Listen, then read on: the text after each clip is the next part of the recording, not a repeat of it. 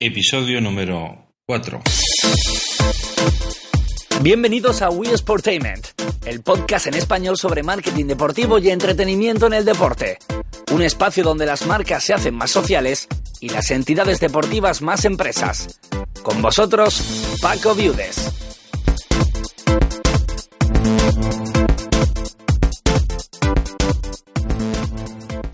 Hola con vosotros Paco Viudes. Primero pediros disculpas por estos días que, que, no he hecho el podcast. La verdad es que he estado bastante, bastante liado. Pero bueno, aquí estoy, aquí estoy y hoy os quiero hablar de un tema eh, pues que siempre es de los más eh, interesantes eh, cuando hablamos del marketing deportivo y de las entidades deportivas, que es el patrocinio. El patrocinio, bueno, hace algún tiempo, eh, bueno, el patrocinio eh, era igual a poner el logotipo de una marca en la equipación de un deportista o de un equipo deportivo. Y esto ha cambiado muchísimo. Esto ya no es así porque las, las marcas quieren cada vez más tener un retorno eh, constante de su inversión. Entonces, eh, bueno, mm, es más costoso y ahora veremos algunos de, las, de los pasos. Bueno, lo importante mm, decir que es el patrocinio. Bueno, el patrocinio no es más que uno de los recursos que tiene una entidad deportiva para que sea sostenible su actividad, es decir, de donde pueden provenir eh, ingresos económicos. Es decir, las marcas eh, pagan X dinero por disponer de activaciones que les sirven para cumplir sus objetivos de branding y comerciales. Aquí tenemos eh, a veces muchas confusiones. Eh, como decía, no todas las marcas, no todas las empresas tienen objetivos de branding, es decir, tienen objetivos de que su logotipo tenga mucha presencia. Por varias razones. Algunas de ellas son tan simples como, por ejemplo, que son, son empresas que venden a otras empresas. Son B2B y entonces su imagen de marca no es relevante para, los usuarios. Por lo tanto, no tiene un objetivo de branding como tal. Tendrá otro, otros que ahora podemos, eh, ahora, ahora, voy a comentar.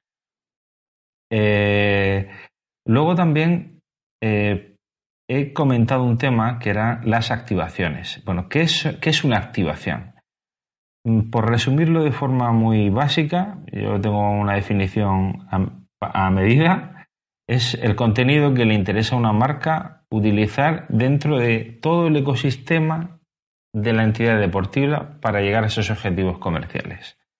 Es decir, mm, cuantas más acciones, actividades eh, que provoquen pues, mm, determinados contenidos, se llaman activaciones y eso es muy bueno para las marcas. ¿vale? Entonces, una pregunta que siempre nos hacemos, ¿cómo hay que vender un patrocinio? Bueno, lo importante es que cuando se vaya a vender un patrocinio, eh, no vayamos con una tarifa y le digamos y le enseñemos el precio de una valla, de una camiseta en, en nuestra equipación. Realmente lo primero que hay que hacer es escuchar cuáles son los objetivos de la marca. Porque en función de los objetivos de la marca, nosotros vamos a encauzar nuestro programa de patrocinio a medida. Y lo tenemos que, eh, lo tenemos que orientar como una colaboración. A mí me gusta siempre hacerle esta pregunta a un posible patrocinador. ¿Cómo podemos ayudarte eh, a que tú tengas mejores resultados? Y allí es cuando la marca, el responsable de la marca, bueno, pues empieza a, decirte cuáles son sus objetivos empresariales, cuáles son sus objetivos comerciales, y tú tienes que tener una serie de recursos, es decir, una serie de activaciones agrupadas por temáticas para poder, de algún modo, eh, entablar una conversación y que sea un, un feedback continuo. ¿Ok? Bueno, os he he comentado que cada vez los directores de marketing requieren más mediciones, más retorno de la inversión y hay que proporcionarles los máximos datos posibles.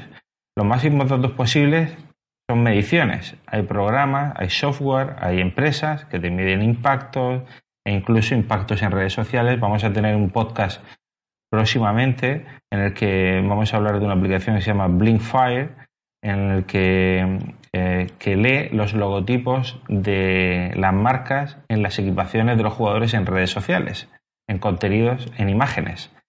¿Vale? Próximamente lo tendremos, lo tendremos en Wii Sport Time. Mm, no hay que venderle imagen, mm, no hay que, hay que venderle eh, posibilidades comerciales, activaciones. Eh, ¿Cuáles son, cómo podemos agrupar esas activaciones? lo primero es mm, ver de qué forma nuestra entidad deportiva puede ayudar a esa empresa. Y hay una forma muy sencilla de poder agrupar esas activaciones. Os comento una detrás de otra y os voy, os voy, dando, eh, voy dando una pequeña explicación. ¿vale? La primera es asociación a la marca. Es decir, la utilización de la marca o la imagen de la entidad deportiva o del, del, deportista en las comunicaciones de la marca. Pues, por ejemplo, eh, la marca patrocinador oficial de, ¿vale? Algo tan sencillo como eso o utilizar imagen de deportistas para comunicaciones comerciales. ¿vale? Eh, la segunda, eh, publicidad y señalización. Esta es la más conocida.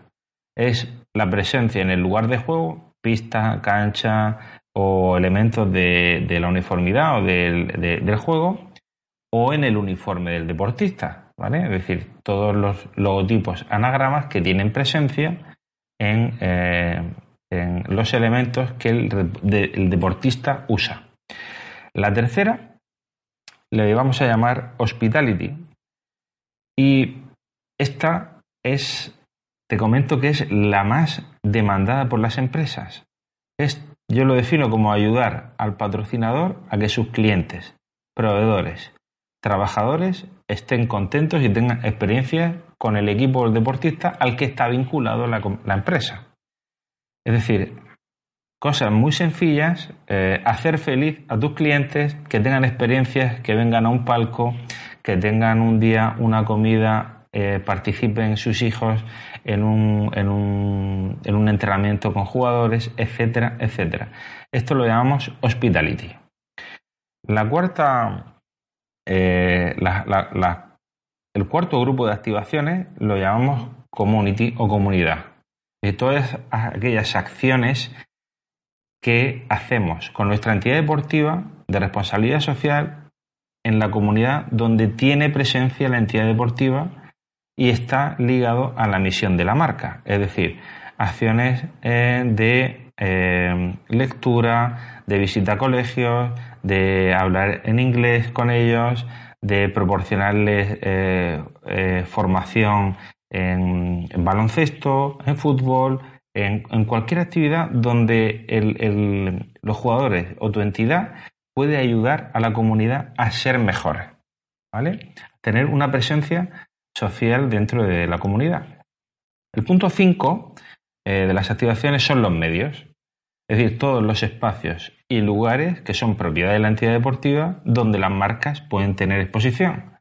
Por ejemplo, tickets de venta, página web, mm, soportes en gráficos de todo tipo, cartas, sobres, etcétera, radios online, eh, social media, etcétera, etcétera, etcétera. Es decir, todos aquellos medios que la entidad deportiva puede poner a disposición de las, de las marcas. El sexto, el sexto grupo de activaciones lo llamamos promoción. Es decir, todas las acciones directas de promoción comercial en eventos donde la empresa y la entidad deportiva tienen un espacio y un target común. Por ejemplo, una actividad de promoción puede ser enviar un newsletter a toda la base de datos de la entidad deportiva con una promoción, juego, concurso o acción del patrocinador. ¿Vale? Y el punto 7 eh, y último es el día de juego, campeonato o el día de competición. ¿vale? Es donde el, el espacio donde los aficionados tienen su mente abierta, tienen su pasión eh, al 100% tienen su mente activada con esa entidad deportiva y donde se pueden realizar acciones de activación con la marca en ese instante. Pues, por ejemplo, en una cancha deportiva, hacer un juego con una, con una de las marcas, ¿vale? Algo, algo, algo sencillo. ¿Vale? Todo esto se puede complicar.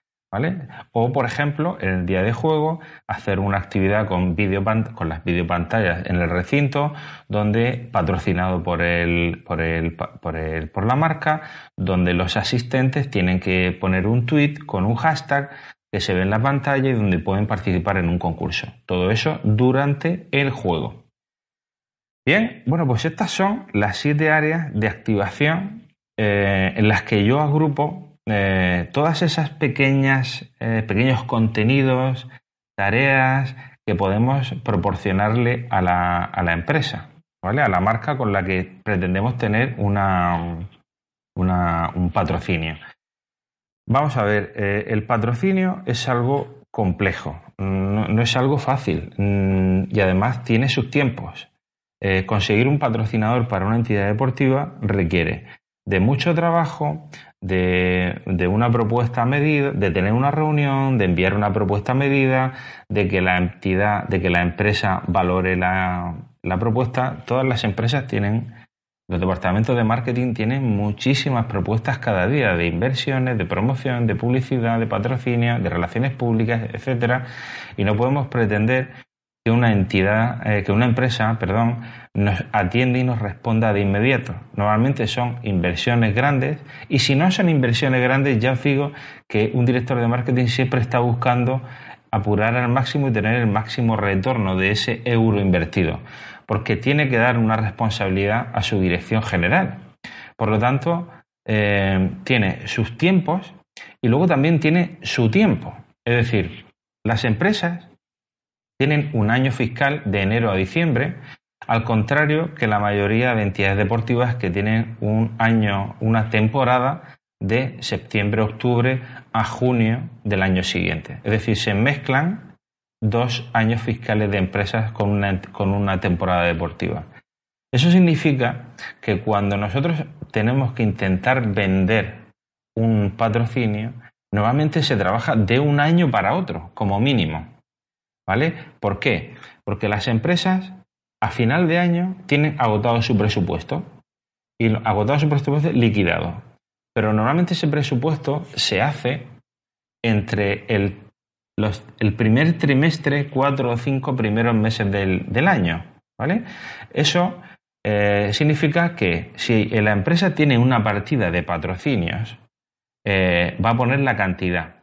Si no tiene claro dónde va a patrocinar, ¿qué va a pasar? Pues que a partir del momento en el que se cierra el presupuesto y dice, bueno, vamos a tener 20.000 euros de patrocinio este año, 10.000, lo que sea, ¿no? 20.000 euros. Bien, bueno, pues, ¿qué pasa?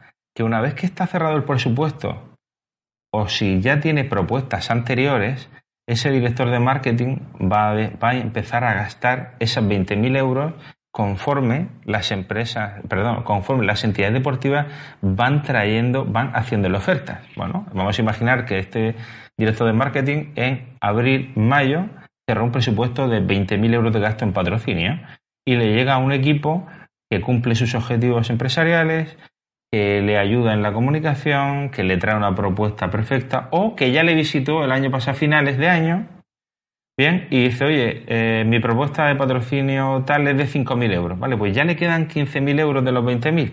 Y así hasta que ya hago del presupuesto.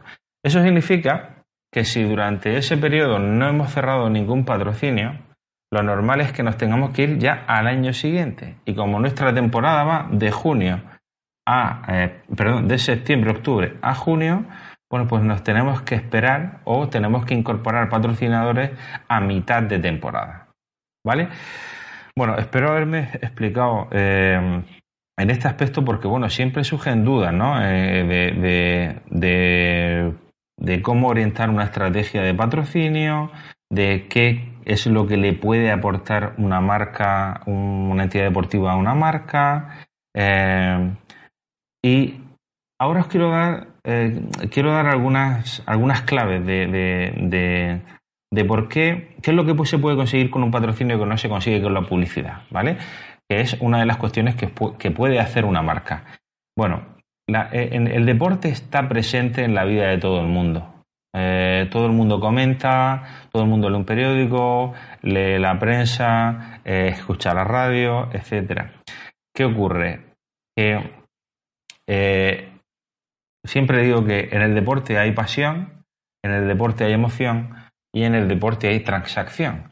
Cuando alguien tiene pasión por un deporte, eh, es más, y tiene una marca eh, que está vinculada a ese deporte que le apasiona, las posibilidades de que, esa, de que esa persona realice una transacción con esa marca es mucho mayor, con gran diferencia, mucho más que cuando eh, tiene un impacto publicitario. Bien, bueno, así que mm, simplemente en este podcast mm, quiero eh, eh, quiero, dejar, quiero dejar claro estos, estos aspectos. Por un lado, eh, ¿cuáles son las, cómo podemos agrupar las áreas de activación de una Sport Property para presentarla a un posible patrocinador? por otro lado, cómo hay que vender un patrocinio y cuáles son los tiempos que, tienen las empresas y las entidades deportivas para poder vender el patrocinio y luego cómo orientar esa venta del patrocinio o cómo esa marca puede asociarse a esa, a esa entidad deportiva asociado a valores como el, esfuerzo, la superación, el trabajo en equipo, etcétera, etcétera, etcétera. Bueno, espero que este podcast eh, eh, te, haya parecido, te haya parecido interesante.